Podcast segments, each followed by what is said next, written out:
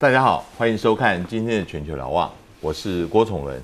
呃，美国跟中国大陆呃最近准备在夏威夷，呃由国务卿蓬佩奥跟呃大陆的外事领导小组的呃主任杨洁篪要见面。呃，为了什么事情见面？然后目前的中美关系究竟是怎么样？我们今天邀请到淡江大学的黄继正教授跟我们一起来讨论。黄教授好。崇伦好，各位观众大家好。嗯，中美关系在前一段时间，大家认为是进入非常的糟糕的一段时间，有人叫它新冷战，有人说现在是自由落体的一个状态啊。为什么现在又传出说蓬佩奥跟杨洁篪要见面？嗯，呃，我的好奇是，他们嗯，第一个是。是哪一方先要求见面？嗯，哦，那现在看起来这个见面的形式是非常的特别，因为他们两个人到夏威夷的军用机场，在军用机场里面见面，没有任何的记者随团。然后，呃，庞佩奥说只在那待二十四小时，他就要回美国。呃，据说应该十七号，呃，就是我们呃，应该是呃，我们在讲话的明第二天要见面。那谈什么事情？嗯，因为这个是一个比较特别的形式，事先守密守的很到家。那嗯，大陆也愿意跟庞佩奥谈。庞佩奥前时候被大陆骂的狗血喷头，是人民公敌这个名词都出来了。嗯，你怎么看？这个美中的气氛现在是坏到无以复加，所以它更凸显了这次会面，让大家感觉它是不是？有什么样的必要性，就引起大家好奇，就比较比较重一点。那为什么要会面？啊，我们可以找到很多理由，但是哪一个理由比较正确的话，我们就要用这个剥洋葱的方式啊，或者用消去法的方式，去慢慢去探索。第一个，呃，要我我第一个会注意的就是 Pompeo 他带了谁？嗯，他是两边各带一批人。嗯。啊，虽然不是大规模的的会谈，但是是不是有跨部会？嗯，还是就就只是外事部门嗯的会面？嗯，这个会让我们去猜测他要谈什么。第一个，Pompeo 不会替代财政部长或 USTR，没有去去去追那个呃美中贸易协议第一阶段的执行情形。而且而且前一首五月的时候，那个刘贺也打过电话了嘛，是对不对？所以表示这个的沟通是畅通的，并没有太大的问题。如果是美国主动的话，美国在这个协议中间其实是获利的一方，他没有必要去重新啊来来谈，嗯，顶多是叫他忠实执行。嗯，那这个不一定要财政部或 USDR 出面。第二一个是不是谈那个西太平洋的局势？嗯。那么这个中间又牵涉到很多这个啊所谓国防部的业务了啊，或者是印太司令部，所以我觉得我比较倾向去谈这个比较政治面向的。第一个，杨洁篪是呃中国共产党的中央委员，然后他也是国务委员嘛，那政治局委员，政治局委员对吗？他是中央政治局委员。那么，所以他又是外事领导小组，也是国安委里面的成员。他等于就是相等于美国的白宫国家顾问的角色。对，有有那个味道，对对，有那个味道。所以，呃，对呃，大陆的代表性是够的。Pompeo 他虽然只是国务卿，但是他在跟川普的互动，然后双方对于很多问题的看法跟坚持。他代表川普的代表性反而高于这个现任的国安顾问。嗯嗯。那么，所以我觉得他就是两个双方元首的代表，要谈一些事情。那我们再仔细的讲的话，我觉得有两个事情是呃一定会碰触的，一个就是香港。嗯。啊，那香港到底怎么做？嗯。另外一个就是这个呃武汉肺炎后的一些问题。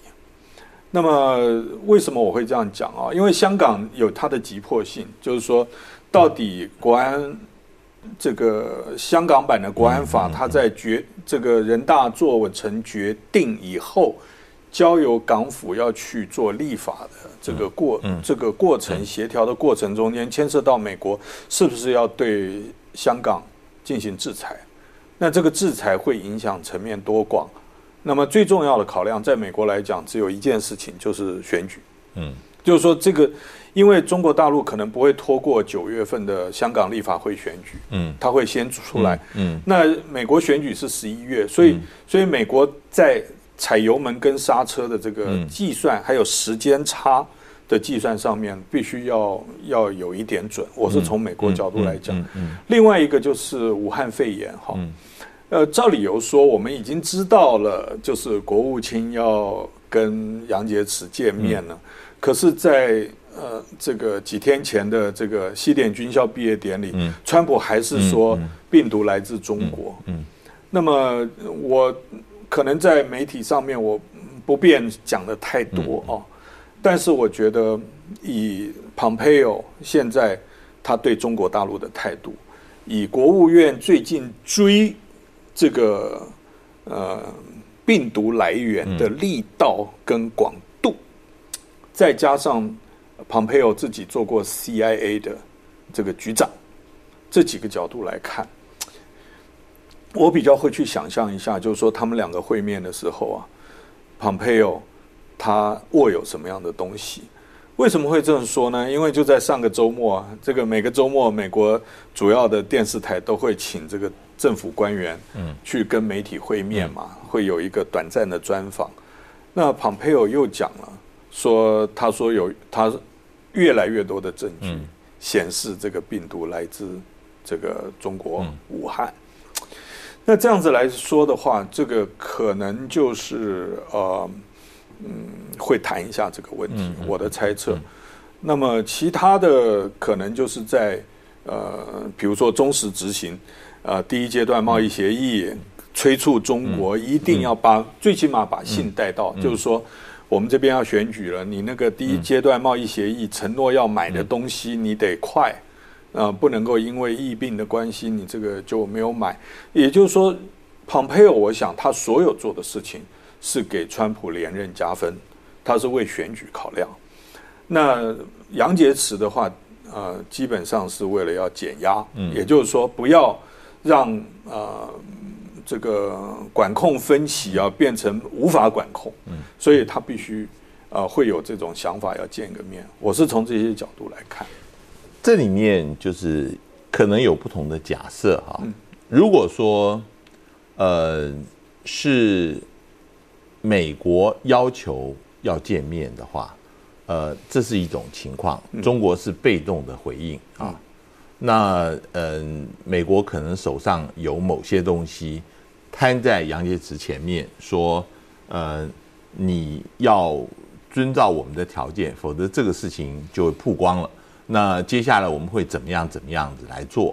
这是针对武汉呃的疫情的事情，这是一个。但是呃，也有一个情况是，双方在摸底，对于香港，呃，我如果这样子制裁。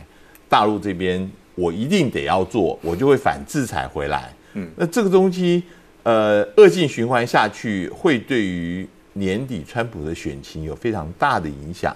大家摸摸底，也就是说，我这一边，呃，跟你讲，我就做到这边为止，你也不要再反制裁了。嗯，那大家之间就一个过场，你知道我一定要对香港事情反应的，那我不会有后续了。那你也不要太大动作，嗯，大家呃，在下一个回合，我们反正再把关系再调整一下，有各种不同的想象，你你觉得呢？我觉得就以现在目前陆港关系来讲，还有就是说从人大结束以后，我们看到这个呃有关于相关立法的呃公开的讯息来看，大家已经慢慢慢慢导向，就是说这个法律已经是确定了。那它的范畴啊，也已经都定好了，啊，外国势力啊也没办法干预这件事情已经成了，啊，那关键就在于，我觉得最近的讯息让我感觉大家导向案例，也就是说，当这个法制定出来以后，会不会有啊它的一定的法律贺主效用，或者是所谓预防这个违反法律的那种压抑的作用。如果这个作用出来的话，它案例不会马上出现。是是是。那如果说中国大陆是往这个方向去说明或者去导引的话，那美国也没有必要，因为美国现在不能做非黑即白的决定了。嗯，因为它一旦引用了美国的相关法律，嗯，那么就会对香港造成影响。目前我想。中国大陆可能是锁在未来可能性的案例嗯。的那个方向，美国是锁在呃这个部分人士的在美资产啊，呃等等。那么这些就还是算是可控，虽然大家脾气都不好，嗯心情都不好，但是不会直接直面对决。对，嗯，因为如果是要全面的取消香港特殊的贸易地位，这个连。现在目前香港的民主派都反对，因为这也伤到香港，对不对？嗯，那个当然了，国安立法基本上，呃，它主要有四个面向，它的包括反恐啦，包括这些呃境外势力颠覆政体啦，什么境外势力这个东西跟美国就有关系了。嗯，那么我觉得，我觉得其实中国大陆。对于忠实执行“一国两制”，对于还没有要把邓小平当时讲的“港人治港”啊、高度自治整个丢掉的话，呃，还想未来还有二十七年的这个过渡期的话，那么应该就是有限度的啊，以贺主、以立法贺主的方式。其实老实讲，你看整个香港这个国安法的这个，就是人大代替香港立法局来做这个啊，这做这个立法的这整个过程，其实有点像在玩法律战呢。嗯嗯啊，就是美国跟中国大陆都在自己内部立法去交锋。嗯，也就是说用国内立法，双方在打外交战。嗯，有这样子的方式。我们呃，先把这个题目再回到中美关系啊，就是说，呃，中美关系现在这一段时间，就是呃，像这个自由落体一直往下掉，这个这里面有它结构性的因素啦。那个呃呃，我们看到像王其师他们说，这里面有过去的三大支柱是战略互信、经贸合作跟人文交流，现在这三个几乎都要 collapsing，就是说。呃，人文交流最近美国限制大陆的学生驱逐怎么样？那经贸更不用讲了。现在那战略互信现在已经强烈的战略互疑了，在在南海、在台湾这些问题上面，这些是结构性的因素。一次夏威夷的碰面能够解决吗？还是说我们要乐观的看，说即使在这个失速下跌的情况之下，你还有夏威夷的会晤产生？就表示这情况是大家都不愿意呃导向这个最糟糕的情况，仍然会有一些机制可以来来解决这失速下跌的情况。你怎么看？见面本身就是就是一个舒缓 啊，就是他事实如果见面了发生了，然后双方各自对外有一定的说法，然后如果还有公布一个照片的话，嗯。呃，再看上脸上的表情，这个我们就比较好分析了哦。那么，我觉得见面本身它本身就是一个很重要的意义。另外就是，呃，确实在这个自由落体式的这种从悬崖跳下去的这个美中关系啊，你不把它稍微缓和一下的话，呃，确实对两个拥有核子武器的大国来讲，它的风险就是一直在堆积。嗯。